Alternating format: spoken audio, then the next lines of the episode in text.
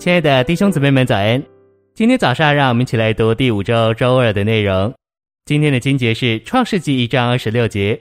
神说：“我们要按照我们的形象，照着我们的样式造人，使他们管理海里的鱼、空中的鸟、地上的牲畜和全地，并地上所爬的一切爬物。”使徒行传四章三十一节，他们就都被圣灵充溢，放胆讲说神的话，诚心喂养。神的话临到，也带来能力；话带来光，带来生命，也带来能力。我们传讲活的话，自然就有能力。这能力不是一时的，乃是时常的。它不是草菇式的能力，乃是不断生长的能力。我们劳苦所做的，如同种下一粒小小的康乃馨种子，逐渐的嫩芽冒出来了，最终开花结出种子，产生第二代。这就是生命的能力。我们愿意看见神的话像种子一样种在教会这块田地里，并且生长。一年过一年，神的话不断长大繁殖。没有什么东西像在教会中的一样存留的那么长久。教会所有的之所以能存留那么长久，并且要存到永远，因为这里的能力不是别的，乃是生命。这生命是从话来的，话带来生命，而生命又是永远长存和不断繁殖的。我确实知道。主的恢复仍然要一直往前，因为这不是人为的运动，乃是神圣生命生长的行动。种子已经撒在这里，神的话已经有了，生命也在这里了。神的话在哪里，生命的能力就在那里。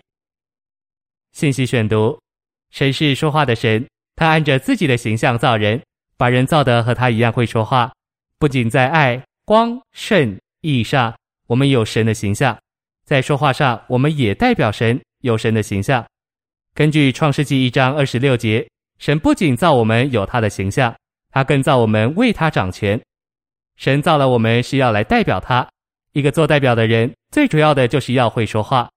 若是有人差了一个代表到我们这里，这个代表却不会说话，是个哑巴，结果我们根本谈不出什么。今天我们可以代表神，因为我们能说话。我们能说话，因为我们像神。神造人最特别的两点，一是给人造了一个灵，一是为人造了一个说话的器官。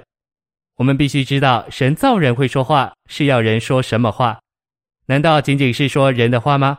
神造人是要人代表他，做谁的代表就该说谁的话。我们做神的代表，代表神，当然应当说神的话。